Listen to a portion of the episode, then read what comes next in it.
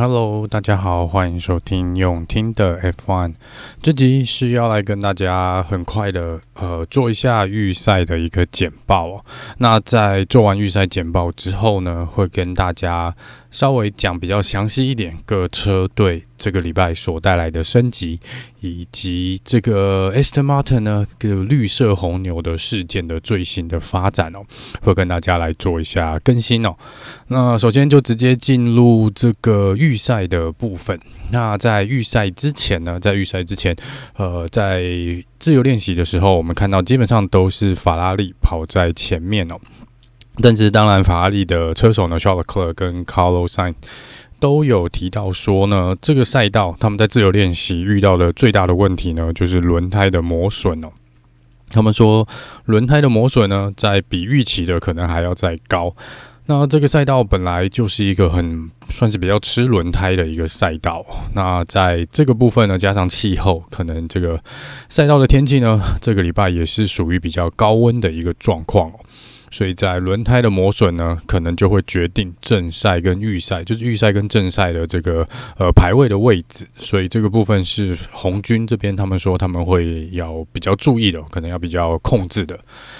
那红牛这边呢，红牛其实看起来并没有比较慢哦，虽然说他们比较没有跑在前面两排的位置上面，但是看起来如果去看他们的数据。应该说速度来看呢，直线上面看起来红牛还是蛮快的哦。那等一下在预赛也会聊到，就是红牛其实 Max Seven 跑的成绩也算是不错了，虽然最后有一些问题。所以其实红牛这个礼拜呢，是不是在自由练习有点在假装跑得比较慢，这就不确定了。但是听他们讲是他们说他们是有遇到一些问题，然后呃。等一下也会聊到说他们关于他们升级零件的事情哦。那在这个部分呢，红牛可能在自由练习比较是着重在收集资料啦，收集资料的份上哦，所以可能没有尽全力的去在自由练习去做一个冲刺，也没有尽全力的去做一个测试哦。但是在直线的速度上面，最高时速应该看起来还是他们最快，还是他们最快哦。那在这边进步比较多的是 Mercedes 的部分，在自由练习的部分呢，Mercedes 基本上已经跳到前面了，甚至一度跑到呃最快的速度的位置。那他们看起来是已经解决了他们这个跳跃的问题，所以在速度上面呢是有办法去拉近呃跟前面这个领先车队红牛跟呃法拉利的一个距离哦，看起来是蛮不错的，蛮不错的。好，那再来是在第三次练习才开始没多久哦，Mick Schumacher 的后面的刹车呢就着火了，那应该是温度很高哦，所以烧坏了后面蛮多的管线跟这个呃悬吊系统的部分，所以他们是紧急的去做一个抢修，那整个车子呢是必须要换一个全新的，呃，应该是变速箱要换掉，然后后面的刹车悬吊都要换掉，所以他们是运气不错啦，赶在。预赛开始前呢，把车子修好。那 Mick 好像也只有一次还两次的机会呢，能够去挑战这个 Flying Lap。好，那这个呃，在预赛开始前呢，Mercedes 接受访问的时候说到呢，他们说他们预期应该就是跑在前六名的位置，这点应该是不变的，就是他们不认为他们能够跑到最快的速度，但是应该是可以当老三啊。目前这场比赛还是可以当老三哦，第三车队的最应该是第三快车队的位置，看起来的确也是如此哦。好，那现在就直接进入预赛的部分，在 Q1 被啊、呃、淘汰掉的五位车手是 Sebastian Vettel。Alonso、Lance Stroll、呃、Alex Albon 跟 Latifi 哦。呃，我不知道这个 Aston Martin 抄袭红牛的是有没有用，这边看起来是没有用哦，因为他们两个车手呢都在 Q One 就被淘汰掉。那这个 William 车队的两位选手应该是不意外。那龙哥这边是比较意外一点哦，他在 Q One 其实一度有被 Lando Norris 稍微挡到一下，所以他们也有提出这个抗议啦。那大会当然最后是说没有，呃，Lando Norris 并没有恶意的，算是妨碍到龙哥去做 Flying Lap。但是看 on board 的画面，看起来龙哥的确是被妨碍到了，应该是有被 Lando Norris 妨碍到了。那不管怎么说，呃，Alonso 是龙哥是没有办法去做他最后一次的 Flying Lap，所以这边蛮可惜的，好，蛮可惜的，最后是掉在倒数五名的位置。那龙哥接受访问的时候说，他其实没有那么悲观啊，他说这个，呃，以虽然说起跑位置不是很好，但是看起来明天这五位车手可能都会用硬胎来做起跑哦。那龙哥这边就说，呃，你永远不知道发生什么事哦。他说，过去几场比赛都有 safety car 来算是来搅局嘛，所以其实你在最后面呢，不见得呃跑不到前面的位置。所以他说，就看看明天的、呃、这个状况会是怎么样哦。好，那在 Q2 呢，被这个呃淘汰掉的五位车手呢是 Lando Norris。Esteban Ocon、Tsunoda、Gasly 跟周冠宇哦，那这边呢，Norris 是比较可惜啦，因为他其实最后做出一个圈数是足够让他进入 Q3 的，但是他在第十二弯的时候就差那么零点，可能不到零点零几公分的距离哦，就是四个轮胎是超出了白线的范围。那大会已经再一次的强调，甚至在开赛前呢，又再一次跟所有车手警告哦，白线。就是你的啊，就呃，应该说整个赛道范围就是两条白线，左右两侧的白线呢，你就是不能四个轮胎都不能超出去，超出去直接就算离开赛道。那在预赛，当然你的圈数就会被删除掉。所以 Lando Norris 真的是看他的重播画面哦，然后再看他前面的角度，真的。呃，对啦，是真的是超出那么一点点，可能你用肉眼看某些角度，它是压在线上的，而且即便它没有压在线上，四个轮胎超出去的那个时间，可能真的就零点零几秒，非常快，他就又回到了这个呃线内哦。但是呃，大会这个盯得蛮紧的。好了，那这个规则是规则嘛，如果真的是。呃，照这个规则走，我个人是没有什么太大的意见。那只能说，Lando Norris 呢是比较呃运气不好一点。那也因为这样子呢，就让我们的 Mick Schumacher 呢人生第一次进入了 Q3 哦。那这边就先谢谢 Lando Norris 哦，让 Mick 呢终于达成了他在 F1 的一个呃里程碑哦，能够顺利的进入 Q3。那这个 Ocon 呢，看起来 Alpine。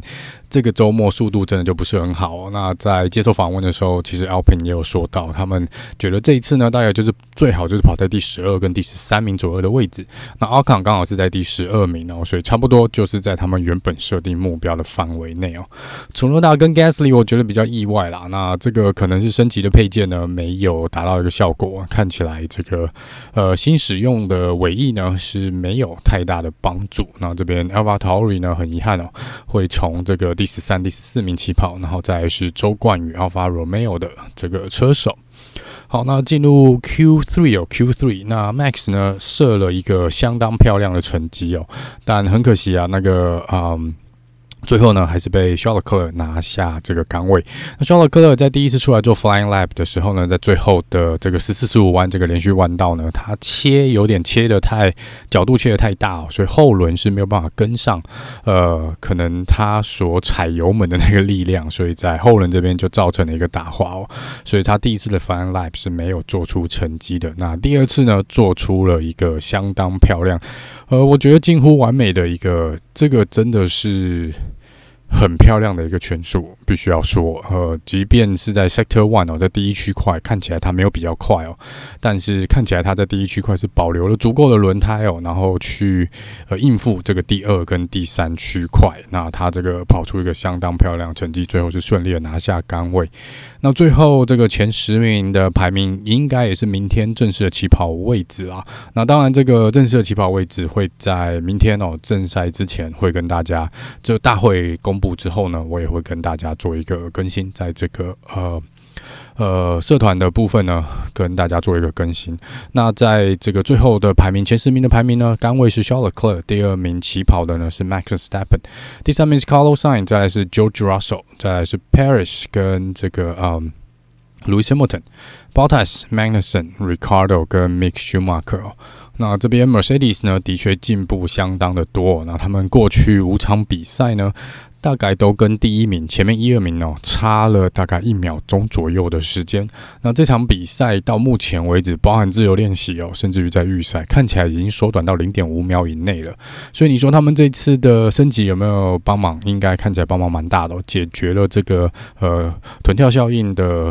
震荡，看起来是对车子的速度是有蛮相当幅度的提升了。当然，他们 Lewis Hamilton 接受访问的时候是说他呃。舒服多了，他的应该是说他直接讲说他舒服多了，但虽然他觉得速度还没有到最高点，但是他们呃包含就抓手都有讲，就是他们可以去呃怎么讲进弯跟出弯的时候呢，会可以更加的积极一点哦。因为他说他们前几场比赛呢，因为那个震荡的关系哦，他们对于车子的不稳定度，就是上下跳跃这个不稳定度呢，他们在进弯跟出弯的时候呢，要格外的小心，所以他们不太敢吃用更高的速度过弯，所以这也可能是造成他们落后一秒钟的呃因素之一。所以在这场比赛，他们说他们是有。呃，可以在弯道提升蛮多速度的，这是他们比较满意的一个地方。好，那以上呢就是这个预赛简报的这个部分哦。那接下来来跟大家很快的聊一下各车队的更新哦。那首先呢，Has 车队，Has 车队呢是这个礼拜唯一一个车队没有。没有带来任何升级的，就是他们跟上一场比赛一模一样，就是呃，感觉你就把它想成是去年的 Has 二零二一，是这次什么都没有。那今年比较不一样的地方，我先来跟大家呃讲一下，在我忘掉之前，在今年呢，大会有规定，就是任何其实以往也大部分是这样啦，但是因为今年大会有要求要更加的透明哦，所以各车队呢都必须要公开。呃，等于说他们不管是更新什么样的呃零件，不管是零件也好啊，或者整个车体的一些改变哦，设计上的改变，你只要有动到这个车子，只要是跟之前不一样，你就必须要提出申请。然后这个呢，都会被大会公布在这个 FIA 的网站上面哦。所以这一次呢，其实看得蛮清楚的啦，就是各车队换了什么，其实有兴趣的是可以去稍微看一下。那这个当然是有些是比较蛮技巧呃技术的一些呃。专有名词哦，那我这边总之就是尽量跟大家简化，让大家大概知道是车子的哪一个区块呢是有做升级的。好，那接下来是 Mercedes 的部分呢，Mercedes 这次带来蛮大的升级哦，也就是蛮大的改变，所以他们这次换了前翼，换了整个车子的底盘，算整个底盘有做一个设计哦。那在这个底盘的后面，也就是靠近后轮这边的。这个两侧呢，也都有做一些修正跟修改，那主要就是针对底盘的部分，所以你可以把它想成他们带来一个全新的底盘跟这个新的前翼哦。那这个目前看起来的确是解决了大部分他们臀跳的这个问题，车子震荡的问题哦，还是有，还是有，但是幅度真的没有之前那么大哦，基本上应该是在直线的尾端才会看到他们有稍微车手，就是你从 on board 那边看下去的话呢，这个摄影机才会看到。可能就抓手跟卢西莫腾的头才会比较有震荡哦，但是在呃跟前几场比赛比起来呢，看起来是没有那么辛苦，他们开的不会那么辛苦哦。好，那红牛的部分呢？红牛这次呢只有带来小幅度的升级哦，因为呃过去几场比赛其实几乎每一场比赛红牛都有升级啦，都有带来一些新的配件哦，所以这一次他们倒没有带来那么多，他们主要是做了一些小小的改变，可能是在前翼的部分呢，他们有对于前翼的底部呢。有做一个呃，有做一个小小的升级啊，小小的修正修改。那还有另外一个，就是在这个底盘的部分呢，他们也有稍微做了一些修改哦。所以这是两个小地方，他们做了修改，其实并不是比较呃，并不算大的变动，并不算大的变动。那这个红军的部分呢，红军的部分其实他们说他们要带来很大的升级哦。其实你看他们的。所提给 FIA 的这个文件呢，其实大概只有三个地方做了改变，三个重大的改变啊，应该说，一个就是底盘，全新的底盘，然后这个底盘还有这个呃。就是刚刚讲的这个底盘尾部的这边哦，就是控制可能最后气流从后轮这边出去，尾翼这边出去气流的控管的部分有做一些修正，然后再来就是另外一个重大更新呢，这个升级呢，应该算是他们的尾翼，他们做了一个高下压力的尾翼哦，是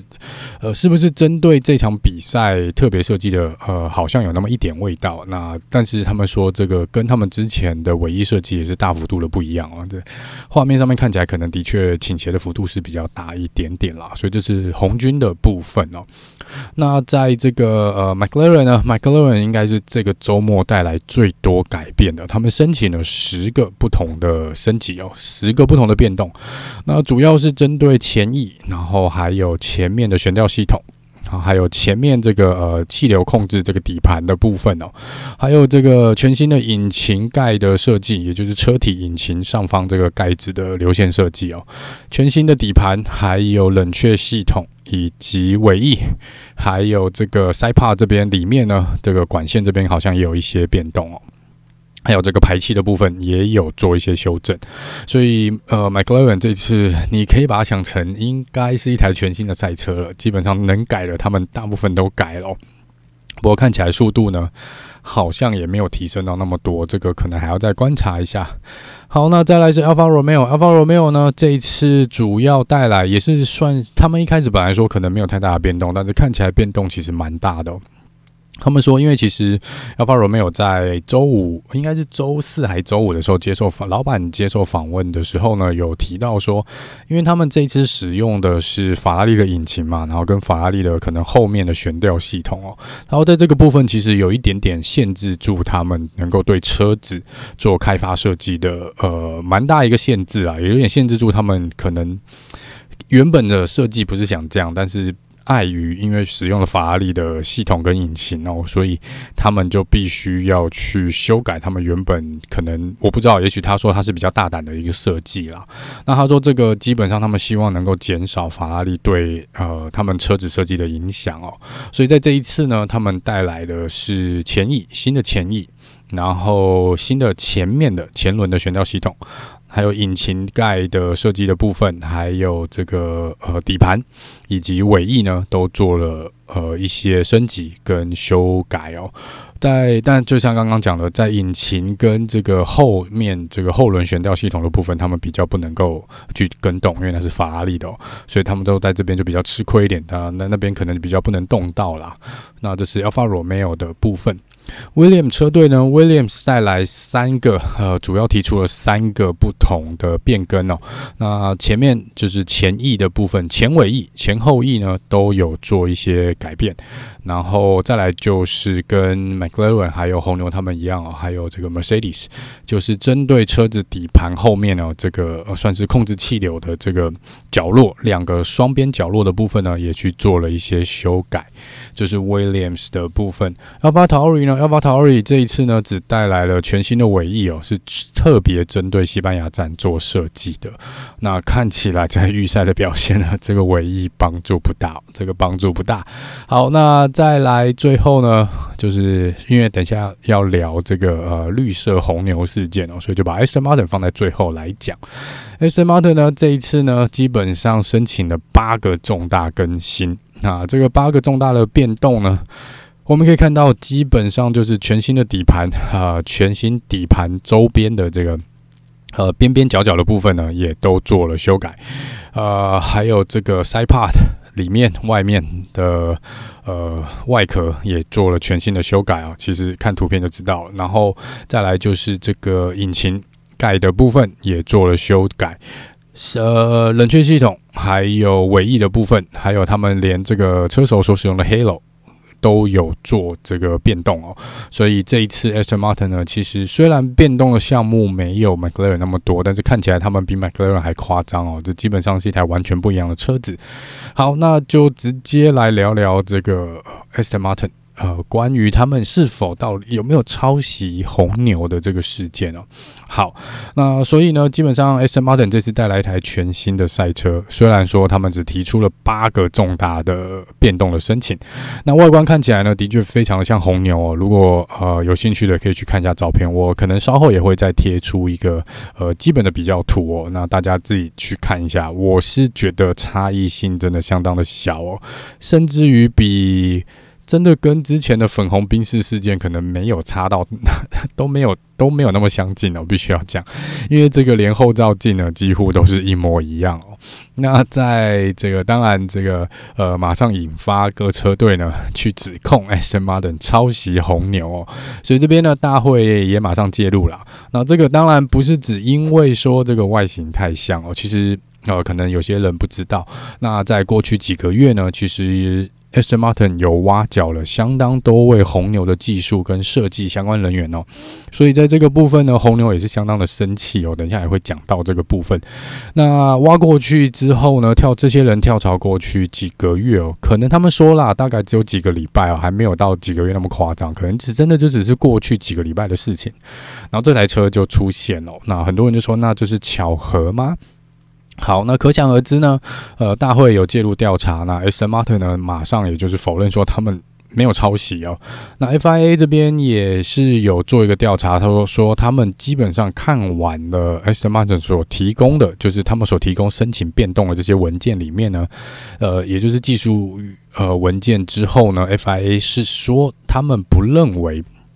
呃，Aston Martin 的新车有抄袭红牛哦，所以当然这边就不会去处罚啊、呃、Aston Martin 嘛。那当然这是让红牛有点气炸了，所以红牛目前来说呢，呃，Helmut Marko 啊，Marko 爷爷已经，我觉得他话讲的已经非常的重了。他说呢，呃，基本上他们有证据指出呢，他们的资料是有被。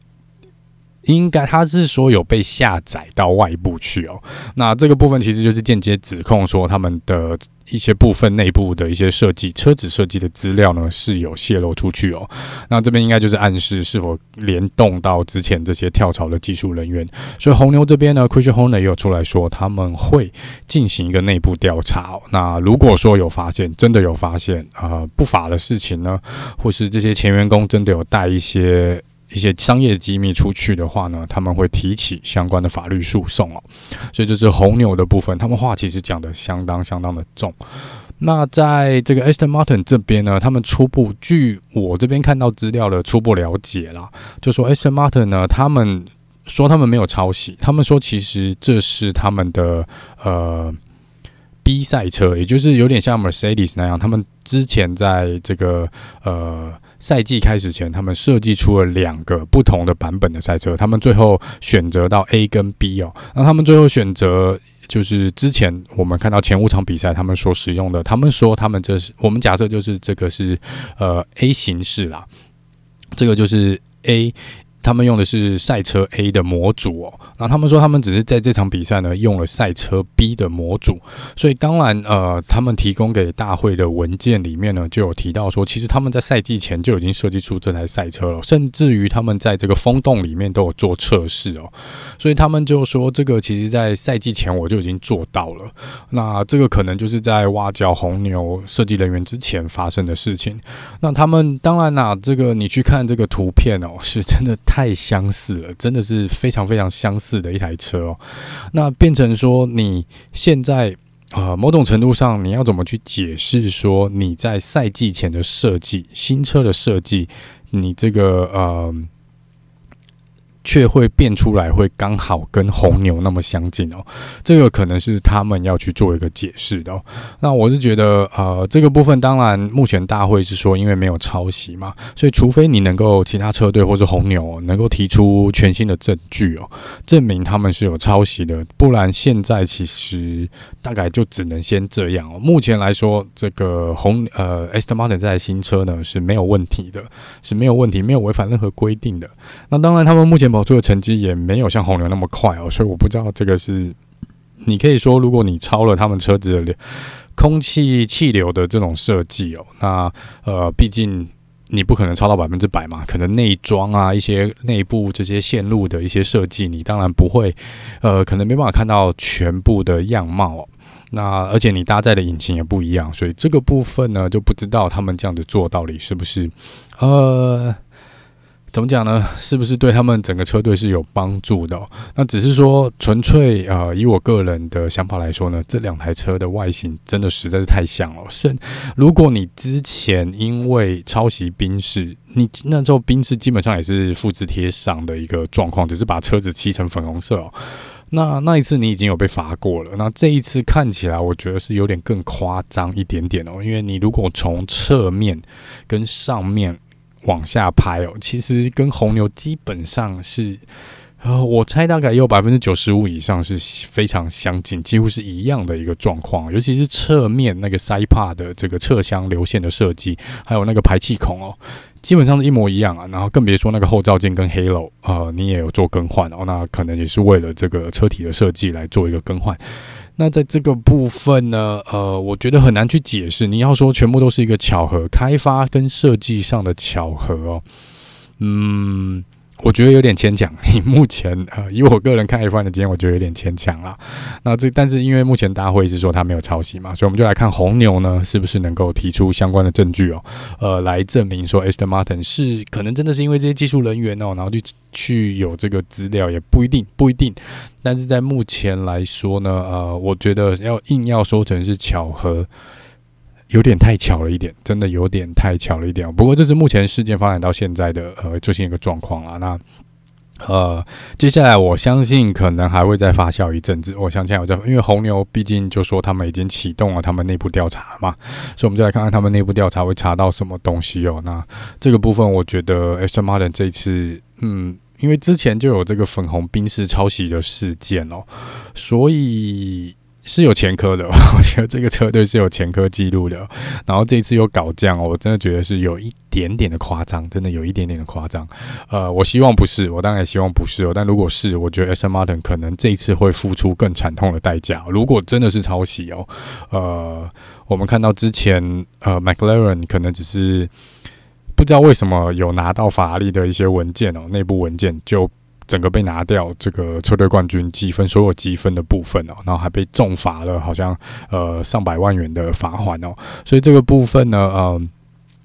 这个。如果真的有抄袭，呃，可能不会像上次粉红宾士那个事件那样，只是被取消一两站的资格，然后罚一些钱哦。这一次的，呃，可能会罚的比较重一点。如果这个最后证明他们真的有抄袭的话，好了，那以上就是关于这个绿色红牛事件到目前为止的发展哦。那如果你有什么看法，你们也可以到这个脸书的社团这边来做一个分享哦。那 我是觉得蛮像，我还是觉得蛮像的。好，那以上呢。就是这集用听的 F1 哦，那明天一样会在这正赛之后呢，跟大家很快的做一个简报，然后一样过几天会做一个赛后诸葛的部分，那我们就下次见喽，拜拜。